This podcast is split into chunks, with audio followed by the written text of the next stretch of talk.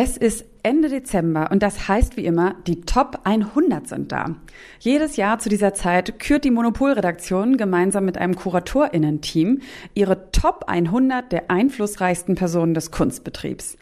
100 Menschen also, die mit klugen und kritischen Werken entweder neue Diskurse angestoßen haben oder die, die den Kunstbetrieb mit ihrer Arbeit überhaupt erst möglich machen. Also KuratorInnen, MuseumsleiterInnen, GaleristInnen und auch SponsorInnen. Gleichzeitig ist diese Liste immer auch nochmal ein Rückblick auf das vergangene Kunstjahr. Und in dem war dieses Mal wirklich einiges los. Die Biennale in Venedig hat stattgefunden, die wirklich sehr viel besprochene Documenta 15 in Kassel und natürlich auch noch zahlreiche weitere Corona-bedingt nachgeholte Ausstellungen. Man konnte so ein bisschen den Eindruck gewinnen, dieses Jahr war alles gleichzeitig. Natürlich eine ganz schöne Herausforderung, nicht nur für Kunstschaffende, die mit ihren Werken von Ausstellung zu Ausstellung pendeln mussten, sondern auch für diejenigen, die darüber berichten. Und in dieser letzten Folge des Jahres wollen wir also nochmal 2022 kunsttechnisch Revue passieren lassen und fragen uns, was trieb die Kunstwelt 2022 eigentlich so um? Ich bin Sarah Steinert und vertrete an dieser Stelle nochmal meine leider krank gewordene Kollegin Eileen und freue mich sehr, dass ihr zuhört. Kunst und Leben. Der Monopol-Podcast von Detektor FM. Und in dieser Folge, da geht es um die Höhen und die Tiefen und auch um persönliche Kunst-Highlights. Und von denen erzählen wir jetzt hoffentlich Elke Buhr, die Chefredakteurin vom Monopol Magazin und ihre Kollegin Silke Hohmann. Hallo ihr beiden. Hallo. Guten Tag. Guten Tag. Ich freue mich, euch zu sehen. Jetzt nochmal Ende des Jahres. Ganz unerwartet, aber so ist es ja. Unverhofft kommt oft. Und ähm, das ist vielleicht, ich weiß jetzt nicht, ist das das richtige Motto für das Jahr? Auf jeden Fall war es ja ein Jahr, in dem so kunsttechnisch wirklich irrsinnig viel los war. Und vielleicht erinnert ihr euch noch dran, ähm, ob ihr 2021, habt ihr das erwartet, dass 2022 so ein super volles Jahr wird, in dem auch jetzt seit der Corona-Pandemie wirklich eigentlich wieder alles möglich ist? Ich glaube, wir hatten uns ja alle ein bisschen abgewöhnt, überhaupt irgendwas zu erwarten während äh, der Pandemie. Und deswegen, ähm, also theoretisch wussten wir schon, ah krass, da kommt äh, die Venedig-Biennale, da kommt die Documenta, da kommen noch irgendwie andere Biennalen und das wird alles, alles, alles ganz schön viel. Ähm, aber trotzdem habe ich mir da gar nicht so viele Gedanken drüber gemacht. Ich habe es dann eigentlich auf uns zukommen lassen und dann sind wir da so durchmanövriert und das war wirklich ein richtig krasses Jahr. Also ich, also ich glaube, es hat uns allen auch richtig Spaß gemacht. Also mir jedenfalls hat es total Spaß gemacht, wieder so unterwegs zu sein und Leute zu treffen und aufregende Sachen zu machen und so weiter. Äh, aber es war wirklich auch so ein bisschen zu, schwindelerregend geradezu.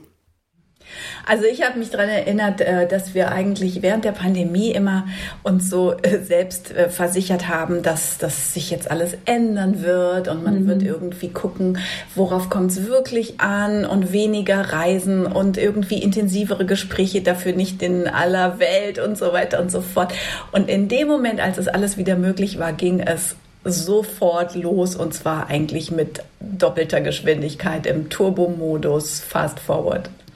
Aber äh, ich glaube, was ich aber trotzdem ähm, mitgenommen habe aus dieser Pandemiezeit oder aus dieser Nachdenklichkeit dazwischen, war zum Beispiel, dass ich dieses Jahr äh, ganz viel versucht habe, mit dem Zug zu machen. Also dass man, also es war so beides, fand ich, also man hat das schon noch immer im Hinterkopf gehabt, man hat sich über sich selber gewundert, dass man auf einmal wieder so ein Tempo hat, aber diese ganzen, ähm, ich sag mal, diese ganze Nachhaltigkeitsdebatte und so weiter, die waren nicht unbedingt ganz weg, sondern die, die war mir auch noch wichtig, aber es war halt irgendwie, die Ruhe war weg.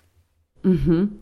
Ja, das ist ja, ne, das haben ja so viele Leute gesagt, dass das so ein bisschen der schöne Teil der Corona-Zeit war, die Ruhe und vielleicht auch, dass man über manche Dinge einfach ein bisschen länger nachdenken konnte, aber dann doch spannend. Ich erinnere mich trotzdem auch daran, dass wir immer in der Corona-Zeit, da habt ihr auch immer erzählt, dass man merkt, wenn dann doch mal Zusammenkünfte möglich waren, dass einfach alle Leute sich so stark darüber gefreut haben und das ist ja dann vielleicht auch ein Zeichen, so ne, wir sind auf der einen Seite so verstandsmäßig geleitete Menschen und gleichzeitig haben wir aber auch so starke Bedürfnisse wie so ja, Gemeinschaft und Zusammenkommen, die dann uns vielleicht doch noch stärker lenken als die ganzen Einsichten, die wir haben. Total, das wurde auch wirklich gefeiert.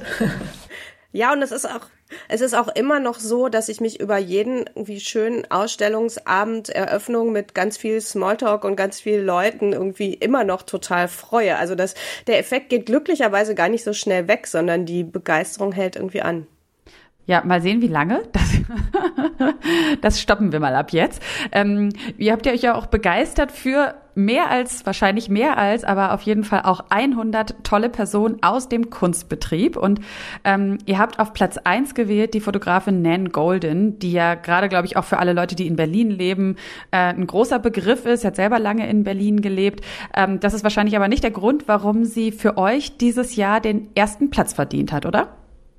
Also für mich hat sie ganz viele Leben und ganz viele Facetten und deshalb ist sie so eine besondere Frau und so eine besondere Künstlerin. Also zum einen als Künstlerin, die einen ganz wichtigen Beitrag zur Fotografiegeschichte geleistet hat mit ihrer sehr subjektiven Fotografie aus der eigenen Underground-Szene aus den so 60er, 70er und 80er Jahren, aber eben auch als eine Frau, die äh, wissentlich eigentlich aus ihrer Überzeugung heraus ein äh, prekäres Leben am Rand führt, aber mit Stolz und mit Würde und und das dokumentiert. Und jetzt zuletzt, und ich glaube, das hat sie für uns auch nochmal in dieser Zeit jetzt so wichtig gemacht, als Aktivistin, die einen großen mhm. politischen, kulturpolitischen Missstand aufgedeckt hat und sich eingebracht hat als Künstlerin und äh, einfach die Gier eines Pharmakonzerns äh, angeprangert hat. Und ähm, dieser Konzern hat sich also sozusagen äh, total unmoralisch bereichert, äh, damit äh, dass ein Medikament, das sie herausgebracht haben, nicht als süchtig machend gekennzeichnet war, war und sie haben das ganze Land quasi in eine riesengroße ähm, Krise gestürzt.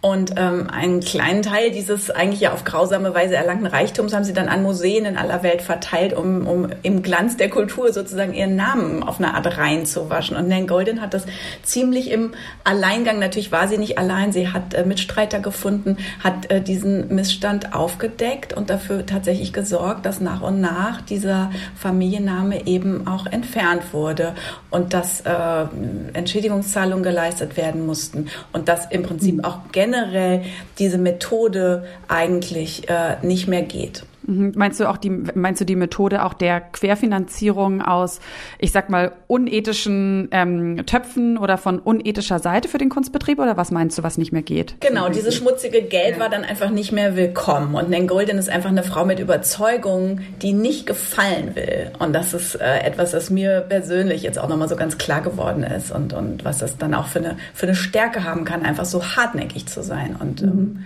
und einfach so lange weiterzumachen, bis man gehört wird. Und ist es das auch für dich, Elke, wo du sagst, so, das hat ihr den Platz eins eingebracht, so dieses nicht gefallen wollen und wirklich für sein, für sein Anliegen entgegen, ähm, ja, entgegen aller Rückschläge oder entgegen aller Kritik loszugehen? Ja, sie steht damit halt auch für eine ganze Bewegung eigentlich und sie war auch eine der Vorreiterinnen äh, der vielen Menschen, die mittlerweile ähm, den, das Museum als politischen Ort einfach etabliert haben. Also das heißt, ähm, wir wissen jetzt, oder es hat sich in den letzten Jahren immer weiter auch das so, so eine Welle aufgebaut, dass man sagt, okay, äh, die Museen sind halt nicht neutrale Orte und äh, uns ist egal, wo das Geld herkommt, sondern äh, die werden wirklich umkämpft. Also alle politischen Kämpfe der Gegenwart finden jetzt auch in Museen statt und es geht halt auch um wirklich immer um die um die Strukturen des Museums und da da, da geht es auch nicht so Theorie oder so, sondern es wird wirklich ganz genau geguckt, wo, wo kommt kommt das Geld her? Was sind das für Leute? Ähm, also, dass man so einfach moralische Standards auch an äh, die Organisation von Museen heranträgt. Und das fanden wir einfach total interessant. Und es hat auch in diesem Jahr ähm, ein Film in Cannes den ersten Platz gewonnen äh, von Laura Peutras, der halt von diesem Kampf von den Golden handelt. Und ähm, das heißt, es ist äh, auch schön, dass das auch ein größeres Publikum bekommt. Und wir fanden das einfach unheimlich spannend. Ähm, es gibt noch ganz, ganz viel mehr in der Januarfolge zu Nan Golden. Da werdet ihr auch noch mal über sie sprechen. Ähm, sie war jetzt auch dieses Jahr auf der Biennale in Venedig vertreten mit einem Werk und die Biennale in Venedig, um mal so ein bisschen zum nächsten Thema zu gehen, hatte ja das Motto so Frauen nach vorne eigentlich. Ähm, würdet ihr sagen, im Sinne Gleichberechtigung war 2022 jetzt ein, ein, ein äh, Leuchtturm für die Gleichberechtigung, ähm, ein hervorstechendes Jahr? Ähm, gibt es vielleicht sogar so, so einen Wendepunkt, der mit diesem Jahr Jahr in Sachen Gleichberechtigung eingeläutet wurde? Ich weiß gar nicht, ob das so ein Wendepunkt ist, aber es war schon krass, dass diese Venedig-Biennale äh, von Cecilia Alemanni kuratiert einfach so, so, so viele Künstlerinnen hatte. Und sie hat das ja noch nicht mal, sie hat ja noch nicht mal gesagt, ich mache jetzt die feministische Biennale, sondern sie hat gesagt, na ja, das waren halt die Werke, die ich am interessantesten fand. So, äh, natürlich ja. auch so ein bisschen kokett, aber sehr, sehr, ähm, fand ich sehr lustig. Und ähm, das äh, war halt eine tolle Ausstellung und das sieht man mittlerweile wirklich überall überall. Also dass einfach ganz, ganz viele Frauen gerade bei den Biennalen, dann bei den jüngeren äh, Ausstellungen in den äh, in den Museen sind und dass es aber ganz selbstverständlich ist. Also dass man auch nicht jedes Mal dann nochmal dran schreiben muss, das ist jetzt eine Frauenausstellung und das muss jetzt feministisch sein oder so, sondern dass die sich wirklich so dermaßen durchgesetzt haben. Und gleichzeitig mhm. ist es aber auch so eine Verbindung von Feminismus und, äh, und also Ökofeminismus sagt man auch. Also das heißt, es gibt der, der Feminismus ist sozusagen ist sich nicht selber Thema alleine, sondern es geht immer darum, auch wie verändern wir die Gesellschaft in allen möglichen Bereichen. Und da sind halt auch gerade Frauen wirklich äh, sehr sehr engagiert. Und das fand ich sehr schön, das zu sehen. Also für mich war es tatsächlich ein Wendepunkt und zwar in einer Hinsicht. Ich habe schon ganz, ganz lange, seit ich arbeite, im Grunde in meinem Kopf immer durchgespielt, was wäre eigentlich gewesen, wenn die Kunstgeschichte nicht eben so auf so einer männlichen Basis grundiert erzählt mhm. worden wäre, sondern wenn es schon immer diese Hinwendung zu den Frauenkünstlerinnen gegeben hätte und die mitgesprochen hätten und die in den Museen gehangen hätten von Anfang an seit Jahrhunderten von Jahren oder äh, dass sie den Kanon einfach mit definiert hätten, in, äh, gleich stark oder vielleicht sogar stärker auf dem jetzt ja die Kunst und die Künstlerinnen und auch die Künstler äh, wieder aufbauen. Und diese Ausstellung in Venedig hat einfach diese ganze Kunstgeschichte oder nicht die ganze Kunstgeschichte, aber doch wirklich einen großen Teil der Kunstgeschichte aus weiblicher Perspektive durch die Kunst von Frauen erzählt. Das heißt, es wurde erlebbar. Man konnte da drin herumspazieren und sein eigenes mhm. Wissen erweitern oder auch revidieren oder zu ganz neuen Erkenntnissen kommen. Und das war sowohl ähm, intellektuell als auch tatsächlich emotional total aufregend, fand ich. Mhm. Kannst du das mal kurz nochmal sagen, Silke, wie du dir das vorstellst? Also was glaubst du, wenn du da schon viel drüber nachgedacht hast? Wie wäre der, wie wäre die Kunstwelt heute, wenn sie von Anfang an äh, weiblich geprägt oder gleichberechtigt geprägt worden wäre? Ähm, so, das im Großen und Ganzen zu sagen, ist schwer, aber vielleicht anhand von dem Beispiel des Körpers, das ist ja naheliegend, mhm. ja, so, na, na, mhm. so dass der Standard war, der Blick des männlichen Malers auf den weiblichen Körper als etwas, das ihn irgendwie berührt oder interessiert oder was er aufregend findet. Ähm, wie denken Frauen über ihren eigenen Körper nach? Wie denken Frauen über Männerkörper nach? Wie gucken Frauen überhaupt? Das sind lauter Sachen, die in den Museen äh, rückwirken, die, die, also wir haben auch an dieser Stelle ja schon öfter drüber gesprochen, aber das ist eben so eine bestimmte Perspektive, wenn man vor so einem Werk steht, das das behandelt, dann merkt man das. Und das ist was Interessantes, was Besonderes, was Tolles. Das kann man aber eigentlich, also oder mir geht es so, ich kann das nicht äh, mir vorstellen vorher. Ich muss es dann sehen und dann sehe mhm. ich, ah ja, das ist, ein ganz, das ist eine ganz andere Perspektive auf, nicht nur auf den Körper, auf die Welt. Und äh, wenn der plötzlich in so einer großen Breite da ist, hat das auch irgendwie eine politische Power, finde ich. Mhm. Also das ist ja schon spannend, weil in diesem Jahr gab es ja dann wirklich dann doch viele, ja, ob es jetzt Wendepunkte sind oder nicht, oder ob da schon lange was gegärt hat, was in diesem Jahr sich dann vielleicht auch manifestiert hat, stärker nach außen, das weiß man nicht. Aber so dieses Prinzip Kunstschau neu zu denken, war ja auch ein großes Thema oder den Kunstbetrieb ganz anders zu verstehen. Also einmal in dem wer macht Kunst, wie wird Kunst gemacht, was ist so ein bisschen die materielle Realität von Kunst auch, ähm, aber dann natürlich auch so, wer blickt auf Kunst, wer definiert, was es ist. Das ist ja so neben den ganzen Skandalen auch das große Thema der Documenta 15 dieses Jahr gewesen, über die wir hier im Podcast schon viel gesprochen haben, aber die, wie gesagt, ja wirklich so sehr ähm, eine große Öffentlichkeit dieses Jahr erreicht hat. Und äh, das hat ja so maßgeblich damit zu tun mit Ruan Grupa, mit dem indonesischen Kollektiv, die also dieses Jahr die KuratorInnen waren der Documenta 15. Und ähm, was würdet ihr sagen? Inwiefern haben so die Erfahrungen im Umfeld der Dokumente auch vielleicht die Rolle der Kunstkritik in diesem Jahr verändert? Oh, oh, die Kunstkritik in diesem Jahr. Oh. Großes Thema, äh, wo äh, wirklich viel wir auch untereinander drüber diskutiert haben und so. Also das, das Krasse war ja bei der Dokumenta, dass es da ja eigentlich bei dieser Debatte die ganze Zeit leider überhaupt nicht um Kunstkritik ging.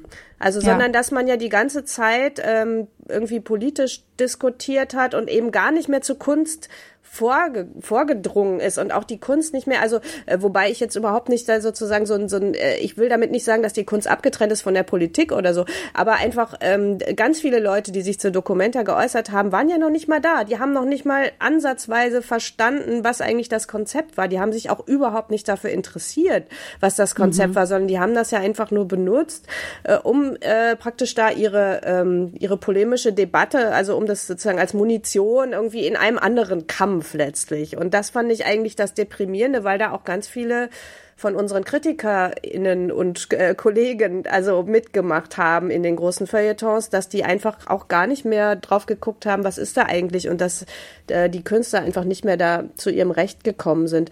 Und auf der anderen Seite fand ich auch interessant, also ich jetzt als Kritikerin, wenn ich über diese Dokumenta gegangen bin, habe ich halt ganz oft gemerkt, meine Kategorien und was ich so weiß über die Kunstgeschichte und über die zeitgenössische Kunst ähm, ist da eigentlich nicht besonders wichtig.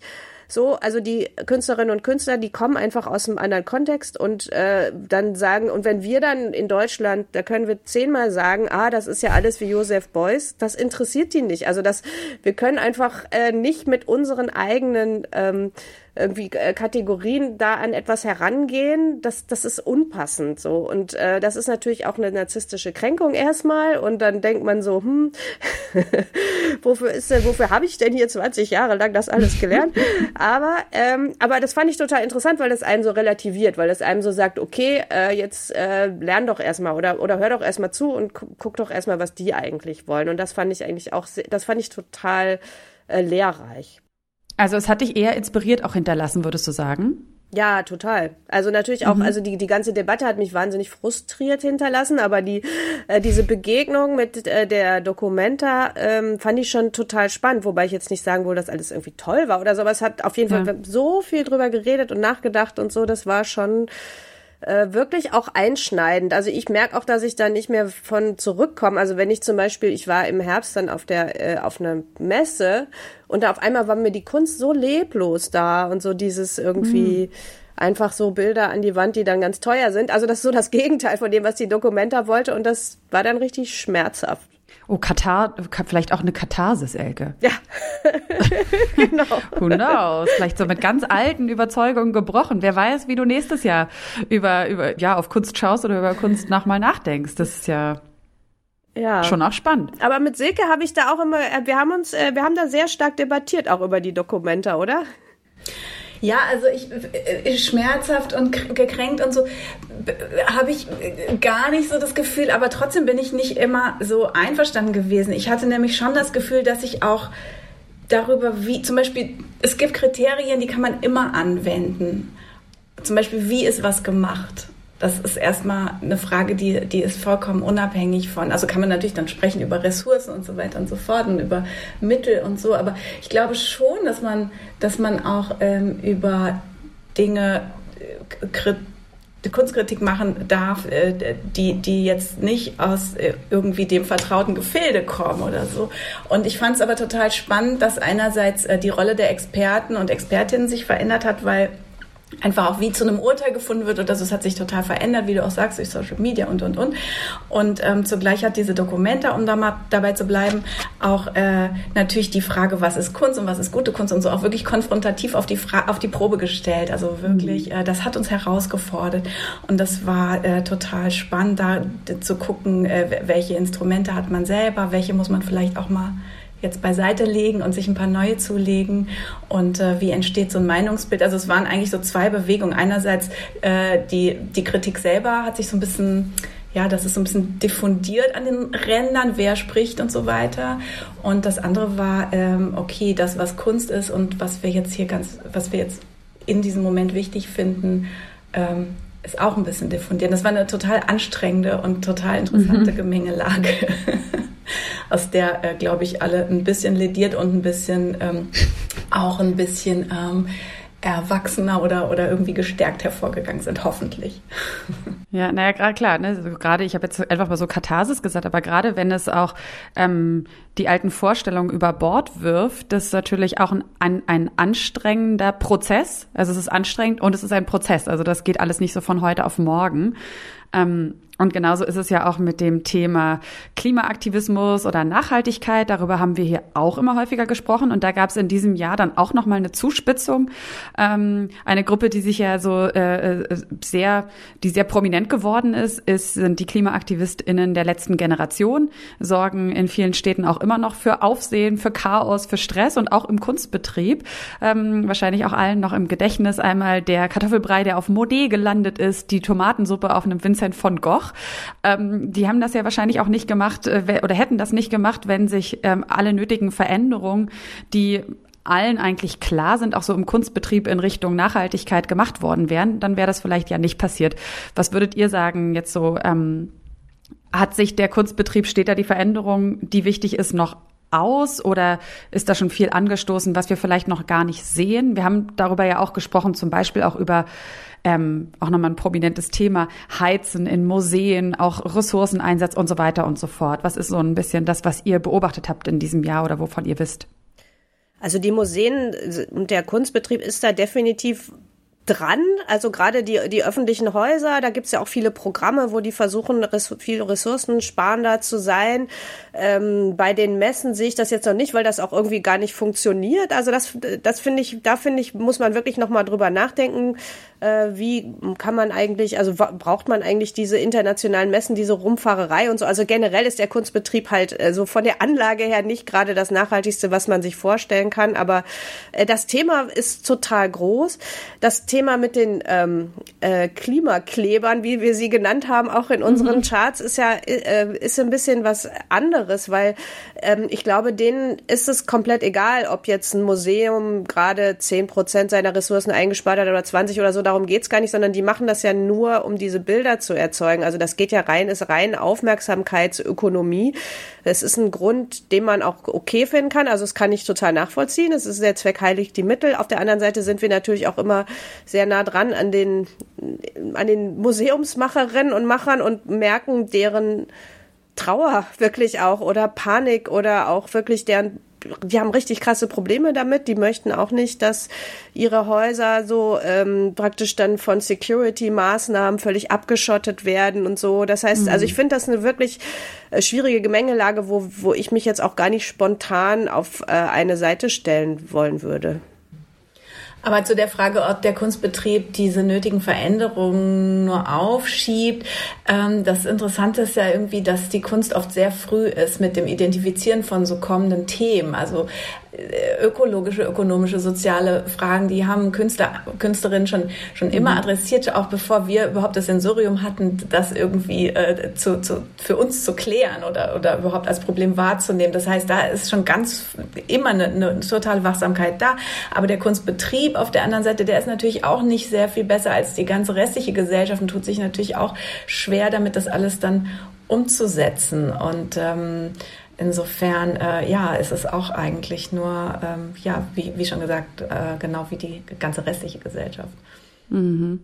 Ja, das ist ja wahrscheinlich dann auch doch das, was wir am Anfang kurz hatten, so diese einerseits, also manchmal finde ich, ist es ja so cool, an einem Beispiel im Kleinen so ein Mikrobeispiel zu nehmen und darüber aber ein großes Problem zu verstehen. Also jetzt so zum Beispiel der Kunstbetrieb, alle Menschen freuen sich wieder zusammenzukommen. Gleichzeitig weiß man, es ist einfach nicht tragbar, wenn so viele Menschen immer wieder hin und her fliegen und diese ganzen Sachen machen. Also das ist wahrscheinlich ähm, vielleicht auch wirklich das große Problem, was wir in der Klimakrise einfach sehen, dass, dass äh, der Mensch im Hier und Jetzt es gerne schön haben möchte und auch gewisse Dinge gewohnt ist, sich aus seinen Mustern nicht so leicht löst und gleichzeitig ähm, eigentlich Veränderungen notwendig aber wären, die eben bedeuten, dass man vielleicht auch das, was Freude bereitet, verändert und äh, da so einen neuen Blick entwickelt. Das ähm, ja das, das ist halt schwierig. Und Künstlerinnen und Künstler sind natürlich auch äh, stark. Ja, die haben natürlich, wenn die sich äußern, ja. das hat natürlich auch ein Gewicht, aber sie sind halt auch äh, häufig sehr individualistische Wesen mhm. und äh, organisieren sich jetzt auch nicht automatisch, um irgendwelche Klimaziele gemeinsam zu verfolgen oder so. Das heißt, ähm, ja, da, äh, da ist einfach, äh, ich glaube, das, das Gefühl haben aber alle, dass es ja. wirklich, dass noch viel zu tun ist. Ja. Ähm, jetzt wollen wir noch mal zu äh, so Richtung Ende zu euren persönlichen Highlights kommen, die zumindest im Fall von Elke auch zumindest wieder mit einer Reise zu tun hatten. Ähm, das weiß ich. Und zwar warst du, Elke, dieses Jahr das erste Mal im Kosovo in Pristina. Ähm, und zwar auf der Manifesta. Und da hast du eben erzählt, so das war für dich irgendwie echt ein richtiges Highlight dieses Jahr. Warum? Das weiß ich nämlich nicht und unsere Zuhörer natürlich auch noch nicht. Ja, die Manifesta in Pristina, also die Manifesta ist ja so eine europäische Wanderbiennale, die immer in unterschiedlichen Orten stattfindet. Ich war da schon in Palermo, die war mal in Marseille und so, mal in Zürich. Und ähm, jetzt halt Pristina war schon ähm, ein total interessanter Ort, weil ähm, ich kannte, ich war noch nie im Kosovo gewesen. Das ist natürlich auch immer super, dass man dann dadurch mal den Anlass hat, da was Neues kennenzulernen. Und Pristina ist ähm, die, eine relativ, also so, so eine mittelgroße Stadt, die halt, wo man halt überall noch so die ähm, einfach die, die Wunden des Krieges eigentlich sieht, wo man die, ähm, äh, das Erbe des Sozialismus sieht, diese total coole äh, sozialistische Moderne, teilweise in Architektur. Dann hat man aber auch noch aus dem Osmanischen Reich. Und ähm, also das ist eine ganz, ganz vielschichtige Architektur und Gesellschaft, die man da sieht und ähm, die, die ich überhaupt nicht kannte und wo die Ausstellung sehr, sehr schön reingegangen ist. Die haben halt so alte, so, so ein altes Hotel, das für äh, Marschall Tito gebaut worden war. Da haben sie den Großteil der Ausstellung drin gemacht und ähm, das Interessante an Pristina fand ich aber, dass es von vornherein als so ein urbanistisches Projekt geplant war. Also das heißt, es ging nicht darum, da hinzukommen und irgendwelche Kunst zu droppen und zu zeigen und dann wieder wegzugehen, sondern ähm, die haben sich erstmal die Strukturen der Stadt angeguckt, haben geguckt, was brauchen eigentlich die Bürgerinnen und Bürger, was fehlt da, öffentlicher Transport, keine Ahnung, Orte sich zu treffen, Bibliotheken und so weiter und haben wirklich dann in diese Richtung da auch gearbeitet. Also haben so ein, so ein soziales Zentrum gebaut, haben einen neuen Park angelegt, angelegt, haben irgendwie ganze, ähm, äh, ganz große Komplexe re revitalisiert und das fand ich eigentlich total toll. Also wo die Kunst praktisch nur noch so, so ein Teil dessen ist, was man eigentlich für so eine Stadt macht, aber alles, was gemacht wird, hat einfach diesen kreativen und positiven Kunstblick, also so mit so einem künstlerischen Blick so eine Stadt irgendwie lebenswerter zu machen. Das hat da total toll funktioniert und die Leute da fanden es super. Also die haben sich so identifiziert mit diesem Projekt und ich war da dann bei der Abschlussparty und die haben es, die haben sich und diese Ausstellung und dieses ganze Projekt so gefeiert, das fand ich wirklich ganz, ganz toll. Würdest du sagen, auch nochmal anders, als es jetzt Kassel und die Dokumente im Allgemeinen, aber vielleicht auch so speziell die Documenta 15 dieses Jahr erlebt hat? Ja, ja, klar, die Documenta 15 war ja einfach die ganze Zeit, äh, war die ganze Zeit Streit sozusagen, ne? drumherum und so. Während in Pristina, das war halt, ist halt viel kleiner, natürlich auch ein kleines Projekt, eine überschaubare Stadt, wo aber man wirklich auch noch nie sowas hatte und wo ja. man wirklich was verändert hat, also wo man wirklich einen Unterschied macht. Silke, warst du auch in Pristina? Nein. Nein. Du warst aber auch, ne, obwohl, du lebst ja in Frankfurt und ich glaube, dein Highlight hat auch in Frankfurt stattgefunden. Ist die Ausstellung Three Doors, richtig? Genau, mein Highlight ist auch ein Beispiel, wo die Kunst wirklich äh, ins Leben ganz stark auch reingeht und mhm. ähm, äh, das, äh, die Ausstellung Three Doors von Forensic Architecture wurde hier im Frankfurter Kunstverein gezeigt, 20 äh, Kilometer entfernt von der Stadt Hanau, in der 2020 ein ähm, rechtsradikaler Terroranschlag neun Menschen das Leben gekostet hat. Und Forensic Architecture ist ein Kollektiv, das beschäftigt sich mit Dingen, die die Justiz vielleicht zu früh ad acta gelegt hat. Sie arbeiten mit forensischen, quasi wissenschaftlichen Methoden mit Messungen, sie bauen Räume nach, sie versuchen Dinge zu rekonstruieren, um dahinter zu kommen, ob äh, bestimmte Aussagen, die nicht geklärt werden können, ob man die nicht vielleicht doch klären kann und was das dann heißt. Sie arbeiten dabei wirklich äh, ganz stark, also strengstens faktenbasiert, auch oft mit Methoden, die ähm, mit besseren Instrumenten, als es der Justiz zur Verfügung steht teilweise.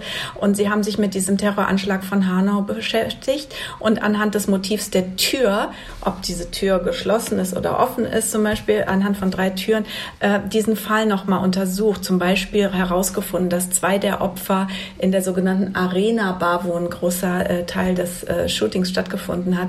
Zwei äh, der Opfer hätten überleben können, wenn die ähm, wenn der Notausgang nicht versperrt gewesen wäre. Der war aber mhm. versperrt, mhm. weil in dieser Bar eben häufig Polizeirazzien sind und man dann sagte, okay, wir verhindern, dass äh, da irgendwie die Kriminellen flüchten und machen, lassen wir die Tür einfach zu. Es ist natürlich überhaupt nicht zulässig, aber so, sowas hat dann vor Gericht überhaupt keine Rolle gespielt oder konnte dann nicht final geklärt werden.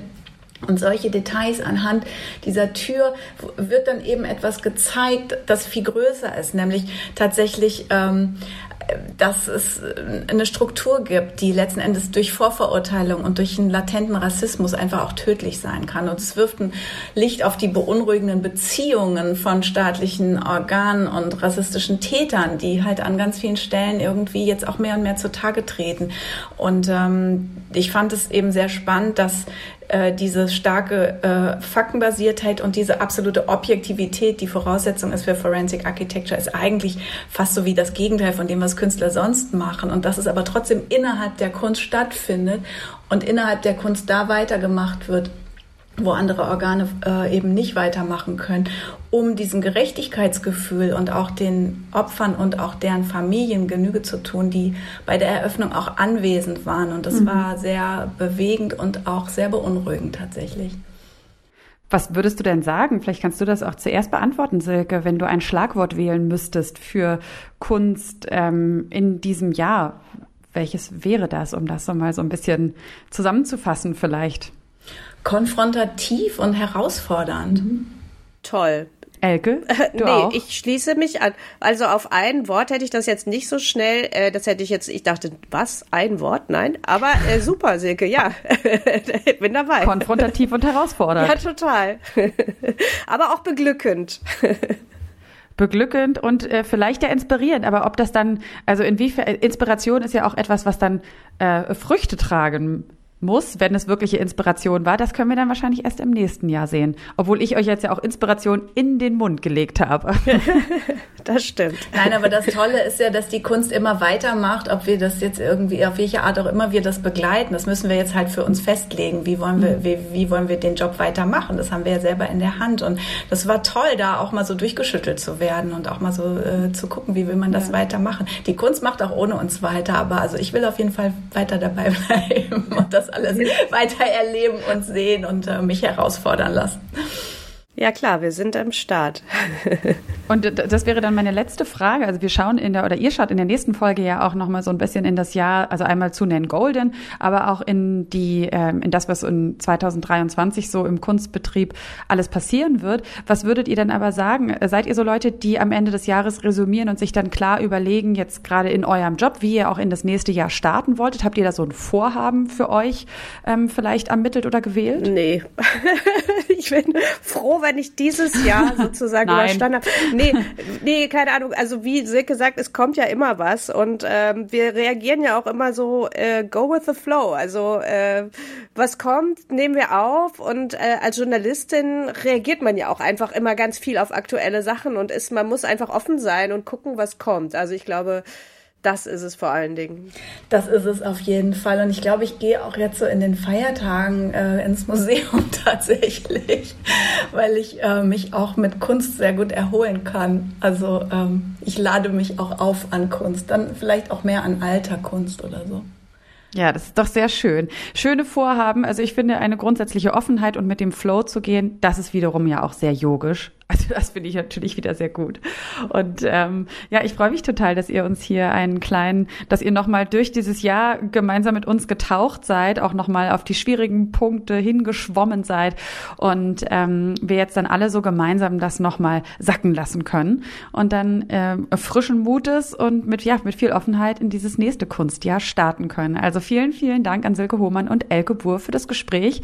Und dann wünsche ich euch natürlich eine sehr schöne Weihnachtszeit, tolle Tage im Museum, liebe Silke. Danke, euch auch. Ja, danke Sarah, es war wieder sehr schön mit dir. danke euch.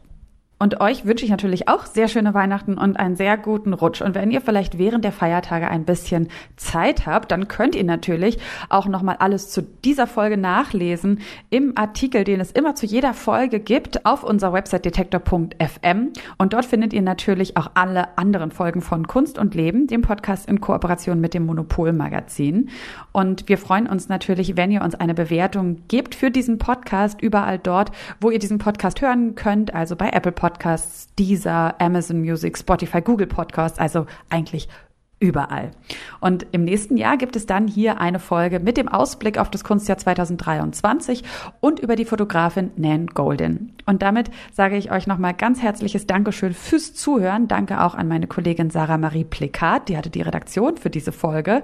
Ganz herzliche Genesungswünsche gehen raus an Eileen, die euch dann wahrscheinlich in der nächsten Folge hier wieder begrüßen wird. Und damit nochmal fröhliche Weihnachten, einen guten Rutsch ins neue Jahr. Macht's gut, bleibt gesund. Bis dann. Tschüss. Kunst und Leben. Der Monopol-Podcast von Detektor FM.